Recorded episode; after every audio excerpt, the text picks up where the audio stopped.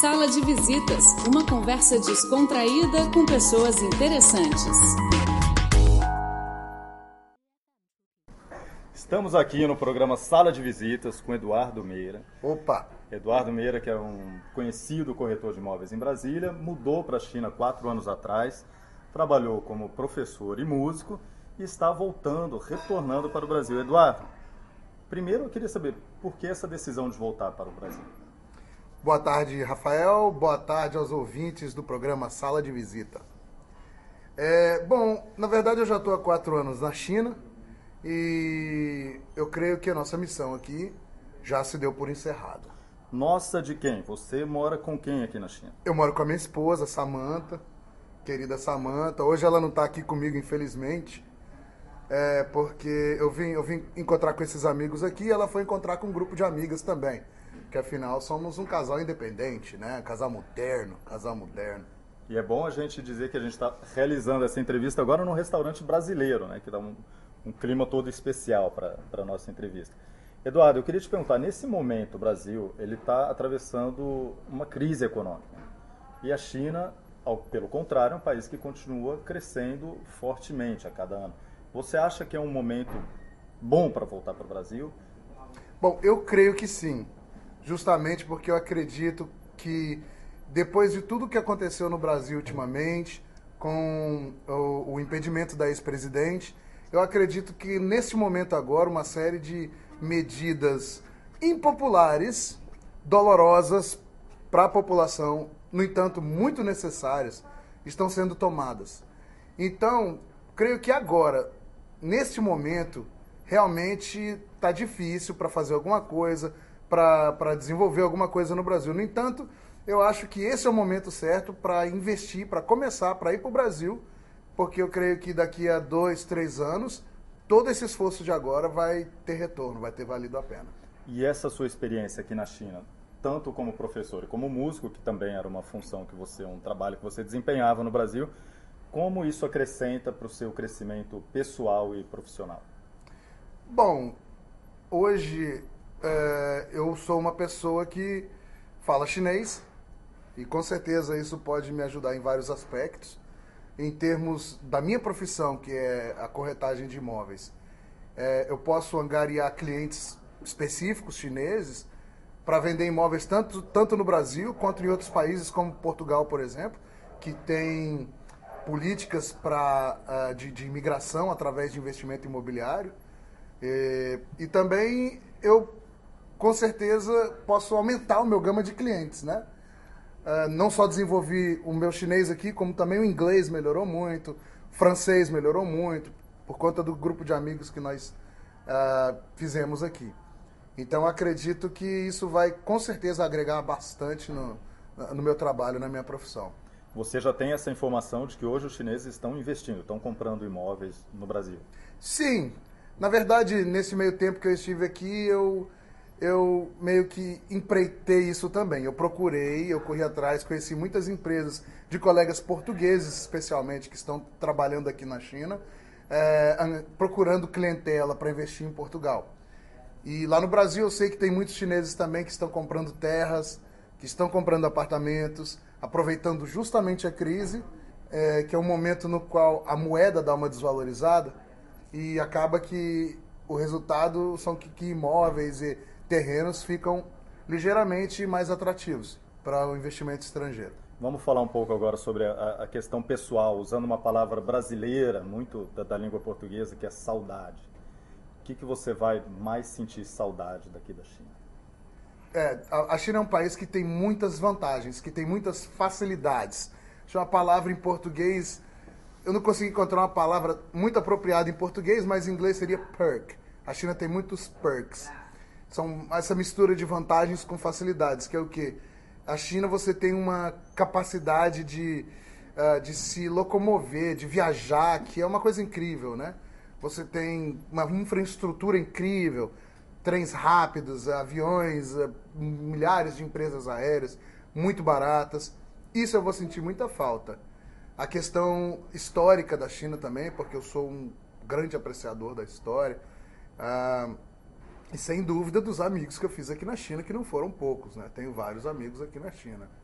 falando sobre esses modais de transporte da China, que são tão uh, usados aqui pelos chineses e pelos estrangeiros que, que se mudam para cá, você aproveitou para viajar aqui pelo país? Conheceu bastante províncias? Ah, viajei, viajei, viajei. Conheci muitos lugares, sim, com certeza. Para onde que você viajou? Eu fiz uh, várias viagens aqui pelo norte da China.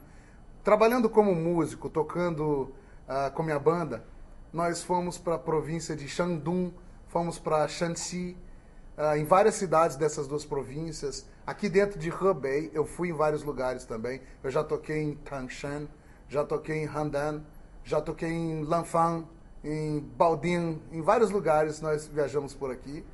Viagens turísticas que não estão relacionadas com a banda. Eu já fui para Shanghai, já fui para Xangan, né, no caso Hong Kong. Eu já fui para Macau, Xi'an, já fomos para a província de Yunnan, visitamos várias cidades lá em Yunnan. Hum, fomos também para. É, enfim, ah, fomos para Tsingtao, que é uma cidade maravilhosa que tem uma cerveja maravilhosa. Inclusive eu fui para lá a época do festival da cerveja e foi sensacional. E, e, essa proximidade com outros países asiáticos, você também aproveitou para conhecer é, países próximos aqui da China?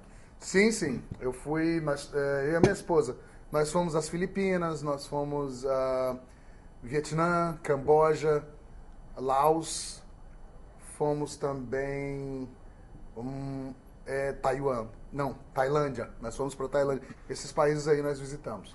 E você está aberto, se houver uma outra oportunidade, que você seja convidado para voltar para a China, para um trabalho que você ache interessante, você voltaria para a China? Especialmente para o sul, eu consideraria com bastante carinho.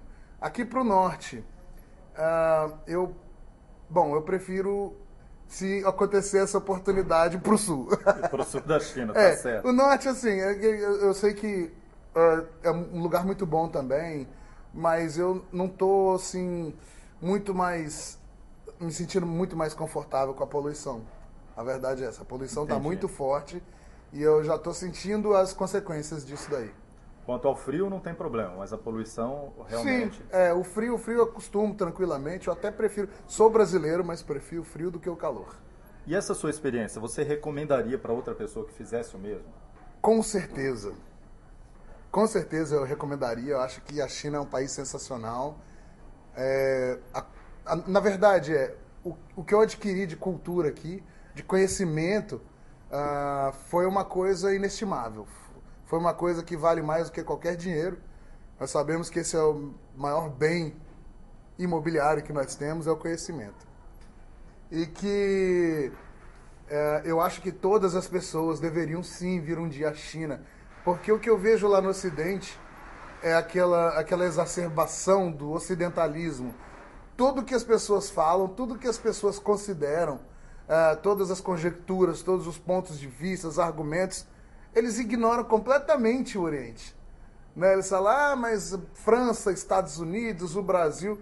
Bom, existe todo um mundo aqui e que a sensação que a gente tem é que o mundo, na verdade, é muito maior, muito mais pesado, muito mais forte e pujante do que o Ocidente.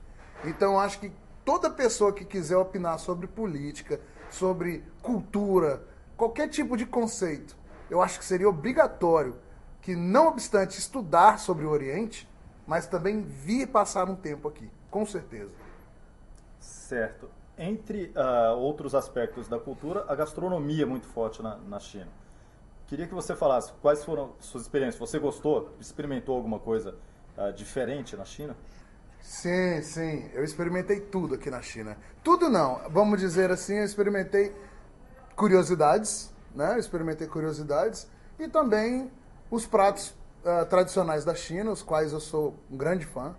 Adoro a culinária chinesa, gosto muito da, uh, das comidas, especialmente as pessoas, os meus amigos chineses acham engraçado, porque eles sempre dão muito valor para a comida de Sichuan, né, o Sichuan Tsai. Verdade. Mas eu, eu gosto mais da comida Dumbei, a comida do Nordeste chinês. Eu aprecio muito. Por quê? muito. Eu acho. O que, que ela tem de especial? Ela não é tão picante, né? Não é tão, ah. não, é, não é uma comida tão apimentada.